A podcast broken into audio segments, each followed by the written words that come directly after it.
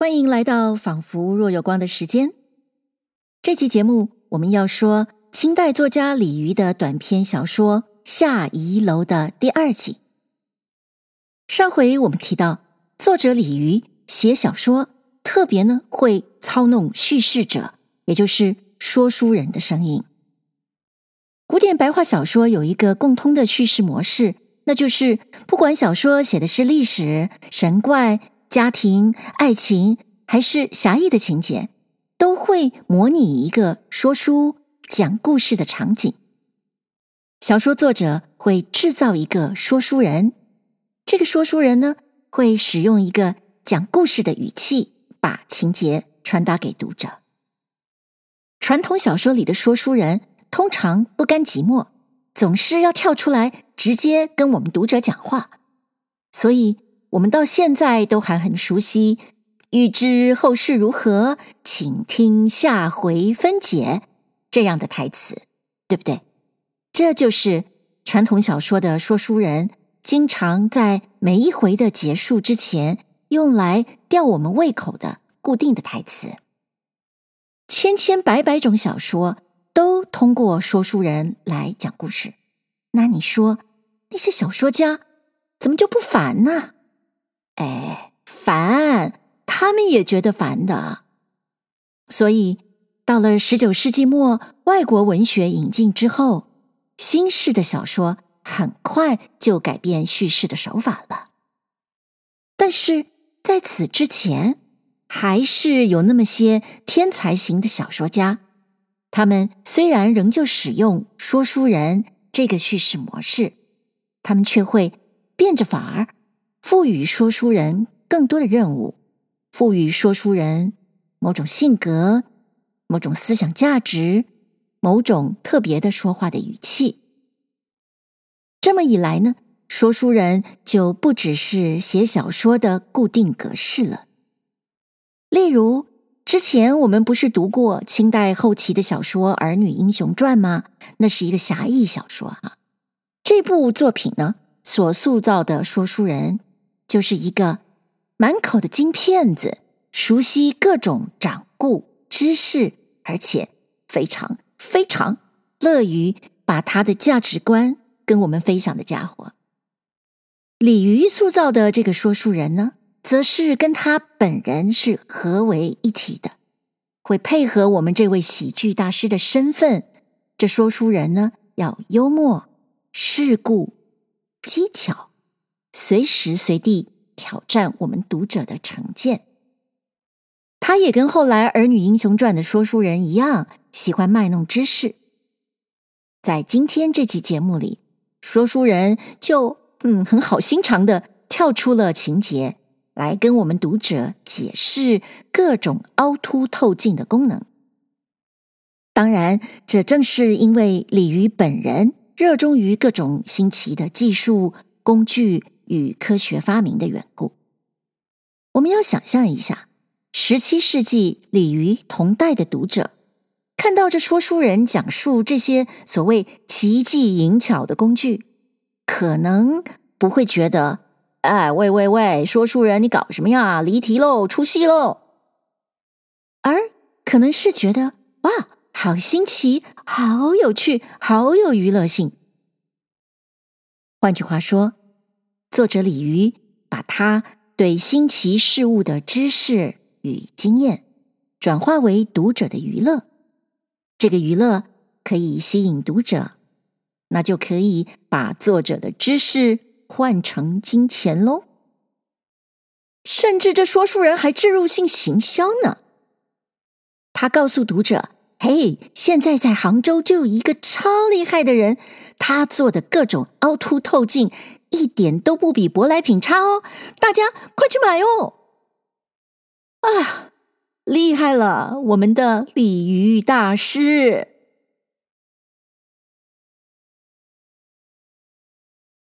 鲤鱼下移楼第二集：冒神仙才郎不测，断诗句造物留情。袭人知道事情的缘故，料想列位看官都猜不着。如今听我说来，这个情节也不是人，也不是鬼，也不全假，也不全真，都亏了一件东西，替他做了眼目，所以把个肉身男子假充了退骨神仙，不怕世人不信。这件东西的出处虽然不在中国，却是好奇访异的人家都收藏得有，不是什么荒唐之物。但可惜呀、世上的人都拿来做了游戏之具，所以不觉其可宝。独有此人擅藏其用，别处不敢劳他，直到临郊选宴找太太的时节。方才煮起坛来，拜为上将，求他建立夫功，能使深闺艳直，不出户而罗列于前。别院奇葩，才着想而烂然于目。你倒是件什么东西？有《西江月》一词为证：非独工书炫巧，离楼画册相资。微光一矽仅如丝，能使同人生赤。制体出无远近，全凭用法参差。休闲独木把人痴，苗者从来善事。各位，这就是说啊，不只有鲁班那样的巧手，还有离楼那样的好眼力来帮忙。虽然只有微微一个缝隙，却能。让你的瞳孔长出翅膀。不管你是要看远还是要看近，就凭你自己设定用法了。可别笑，只能用一只眼睛看哦。你没听说过独眼的人反而眼力特别好吗？好，各位，这下子你该猜到这是什么玩意儿了吧？那么你觉得鲤鱼当时的读者能不能猜到呢？这件东西啊，名为《千里镜》，出在西洋，与显微、焚香、端容、取火、诸镜，同是一种聪明，生出许多奇巧。这里附录说明这些不同的镜啊。显微镜，大似金钱，下有二足，两只脚，以极为极细之物。置于二足之中，从上视之，即变为极红极巨，特别大。鸡狮跳蚤之属，鸡类犬羊，就是跟狗跟羊差不多大。文盲之形，有同冠鹤，那就是说蚊子啊，看起来跟大鸟鹤一样大，并鸡师身上之毛。文盲一边之才，都觉得根根可数，粒粒可观，所以叫做显微，以其能显至为之物而使之光明较著也。焚香镜，其大亦似金钱，有活架，架之可以运动，下有银盘。用香饼、香片之属置于镜之下，盘之上，一遇日光，无火自燃。随日之东西，以镜相逆，使之运动，正为此耳。最可爱者，但有香气而无烟。一柄龙涎，可以镜日，此诸镜中之最适用者也。各位，这其实说的就是用放大镜聚热的原理，加热香饼，让它散发香气。李渔说啊，就是一小块龙涎香，就是最贵的那种香呢。呃，用这个方式来来散发香气的话，可以维持一整天，香味都还持续着呢。端容镜，此镜叫焚香显微更小，取以见形。须眉必备，更与游女相宜。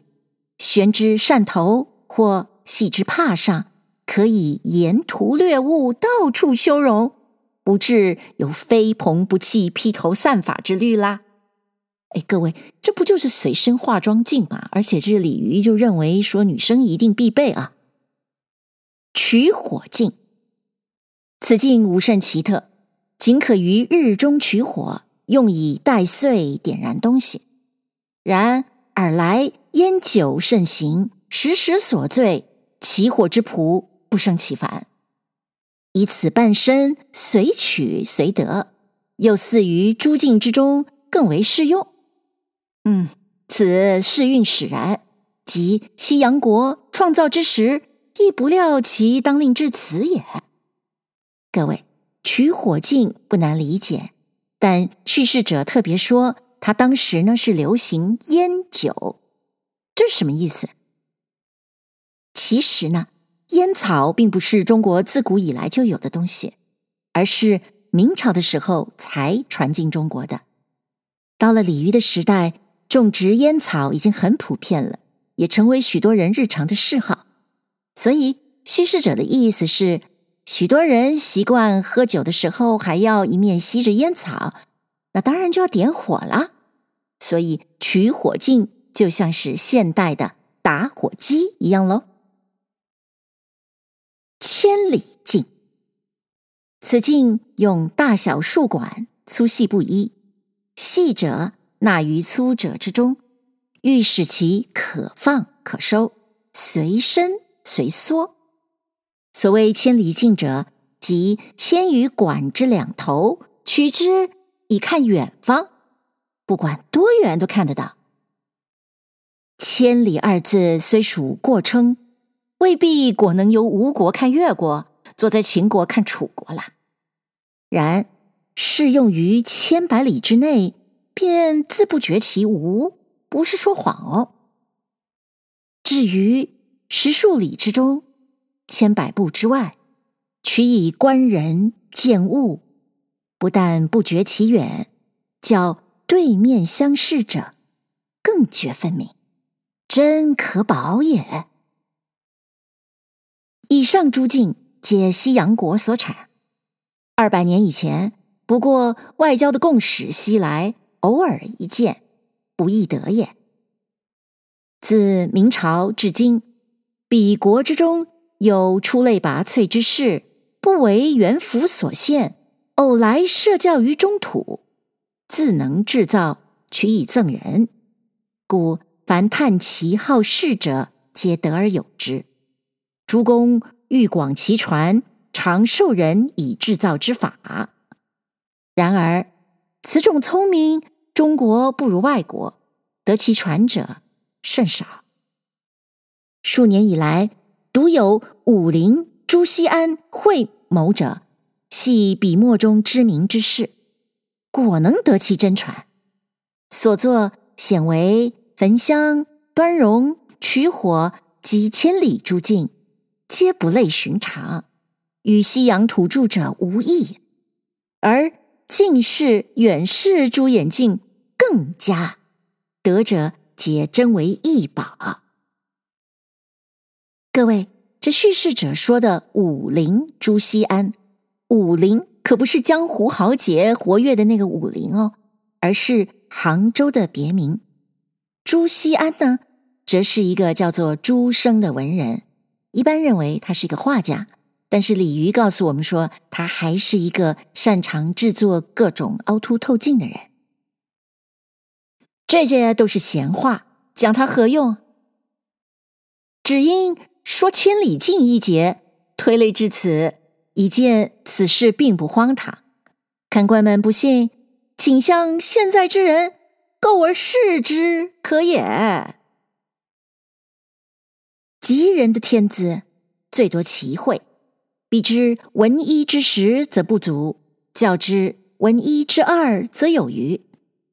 同是一事，别人所见在此，他之所见不在彼。人都说他矫情示意，及至做到后来，才知道众人所见之浅，不若他所见之深也。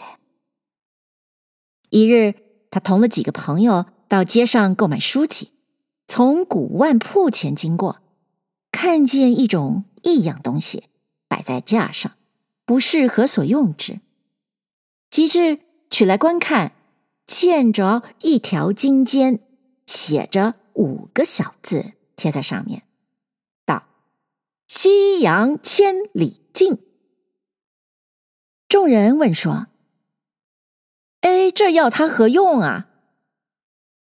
店主道。登高之时，取以跳远，数十里外的山川啊，可以一览而尽啊！众人不信，都说：“嗯，哪有这般奇事啊？”店主道：“诸公不信，不妨小试其端啊！”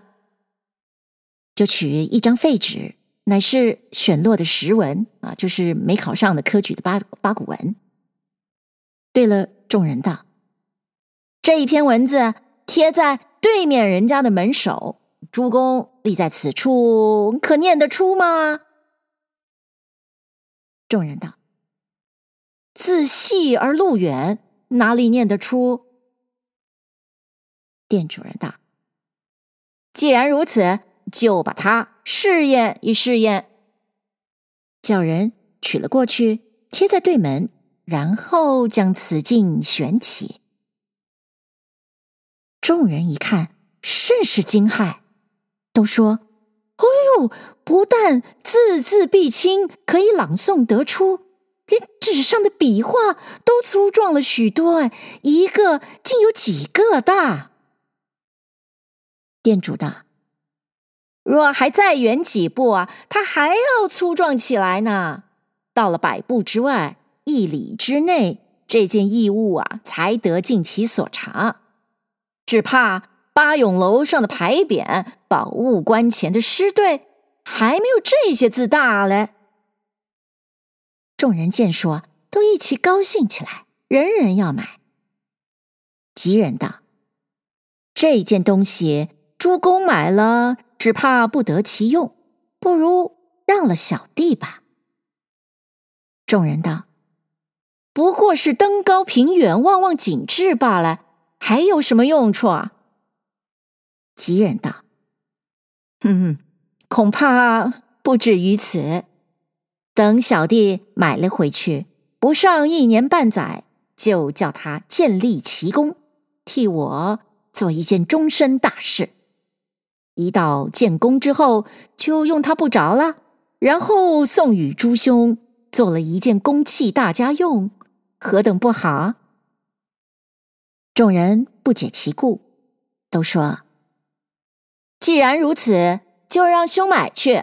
我们要用的时节，过来奉借就是了。”吉人问过店主，着中还价，兑足了银子，竟袖之而归。心上思量道：“这件东西既可以登高望远，又能使远处的人物比近处更觉分明。”竟是一双千里眼，不是千里镜了。我如今年已弱冠，应试未协，要选个人间的角色。只是仕宦人家的女子都没得与人见面，低门小户又不便联姻。近日做媒的人开了许多名字，都说是宦家之女，所居的宅子。又都不出数里之外，我如今有了这千里眼，何不寻一块最高之地去登眺起来？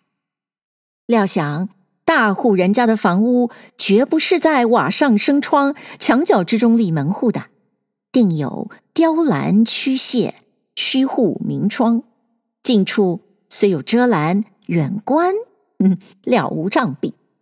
待我吸了这件东西，到高山寺浮屠之上去眺望几番，未必不有所见。看是哪一位小姐生得出类拔萃，把她看得明明白白，然后央人去说，就没有错配姻缘之事了。定下这个主意，就到高山寺租了一间僧房，以读书登眺为名。终日去试千里眼，望见许多院落，看过了无数佳人，再没有一个中意的。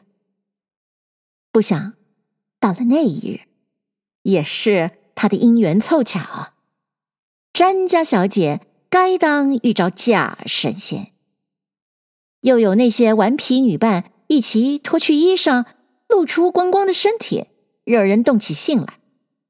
到了高兴勃然的时节，忽然走出一位女子，月貌花容，又在珠玑之上，分明是牡丹独立，不问而知为花王。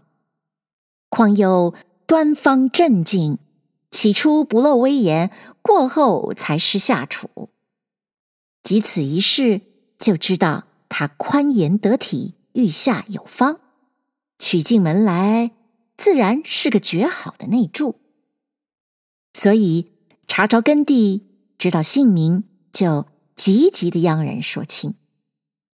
又怕战功不许，预先拜在门下，做了南荣公冶之流，使越翁见貌怜才，知其可妻。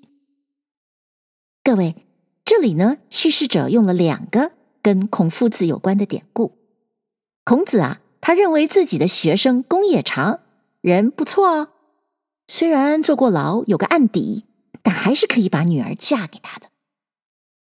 另外呢，孔子又称赞一个叫做南荣的人，说他呀，在国家政治清明的时候能够做官，在国家政治腐败的时候也能逃过一劫。这就是所谓“邦有道不废，邦无道免于刑戮”。所以也觉得嗯倍儿棒的，又把自己的哥哥的女儿嫁给他。所以了，这位屈先生、吉仁先生的如意算盘就是要做女婿，先做学生。及至到考中后回家的时节，丢着小姐不下，行装未解，又去登高而望，只见她倚栏枯坐。大有病容，两叶上的香积呀、啊，竟减去了三分之一，就知道他为着自己未免有愿望之心，得相思病了。所以央人去问候，问候还是小事，直到吃紧的关头，全在窥见底里。这一招，初次说清不好轻易露出。但此时不讲，更待何时呢？故此，假口于媒人说出这种神奇不测之事，预先摄住方魂，使他疑鬼疑神，将来就转动不得了。及至媒人转来回复，便知道这段奇功果然出在千里镜上，就一面央人做发做媒。一面息了这位功臣，又去登高而望。只见小姐她倚了围栏，不住做点头之状。又有一副笔砚，一幅诗笺摆在桌上，是个在作诗的光景。料想在顷刻之间就要写出来了。嘿嘿，待我。把这位神仙索性假充到底啊！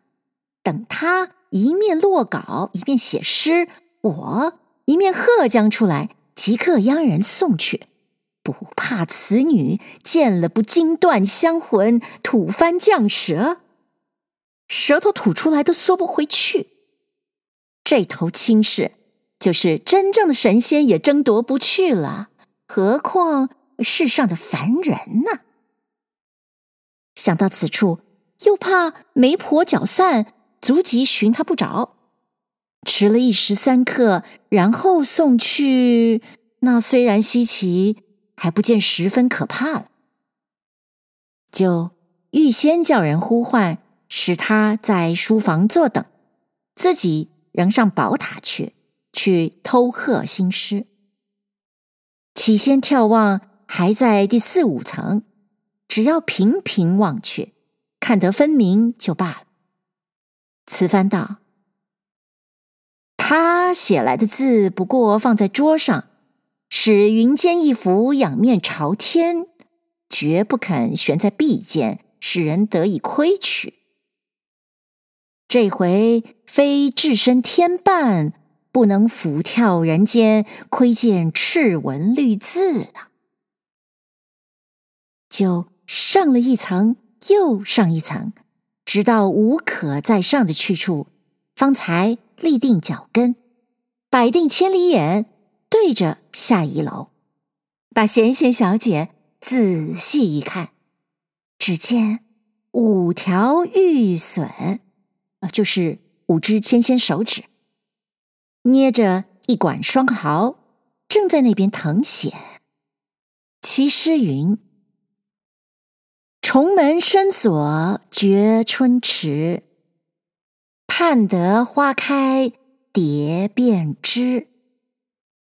不使花魂沾蝶影，何来蝶梦到花枝？”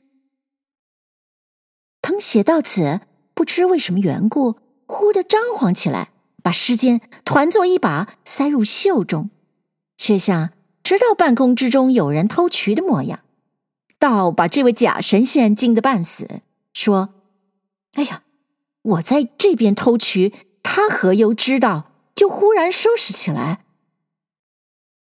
正在那边疑虑，只见一人步上围楼，葛巾也服。道貌森然，哦，就是贤贤小姐之父。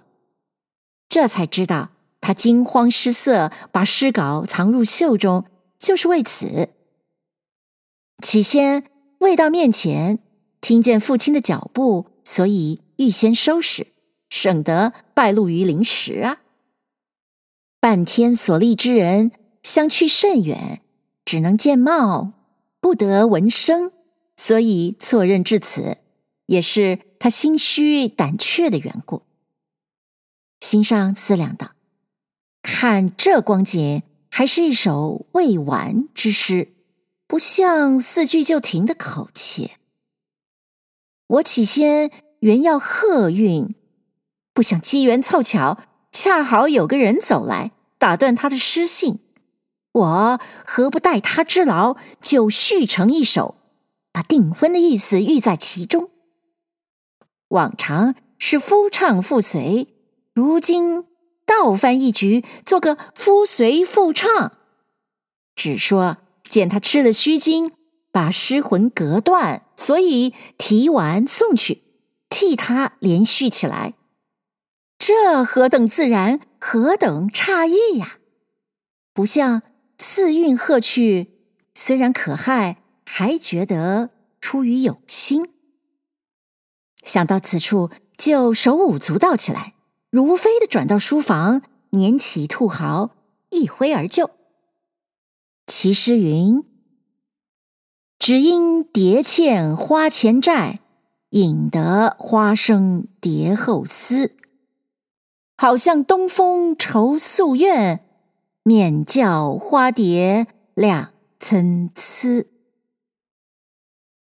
写入花间，就交付媒婆，叫她急急的送去，一步也不可迟缓。怎奈走路之人到急，做小说者，嘿嘿，偏要故意迟迟，分作一回另说。犹如詹小姐作诗，被人隔了一隔，然后连续起来，比一口气做成的。又好看多少啊！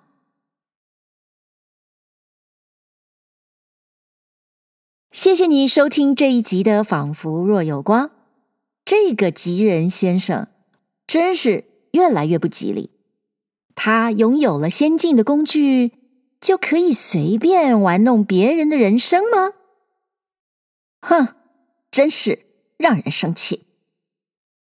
不过呢，反过来看。我又觉得鲤鱼这样写，还真的显示他是有某种远见的。他知道科学技术的力量与危险，这岂不是已经被人类历史所验证了的吗？好，如果您想知道这故事的结局，欢迎你在收听的平台上按下订阅。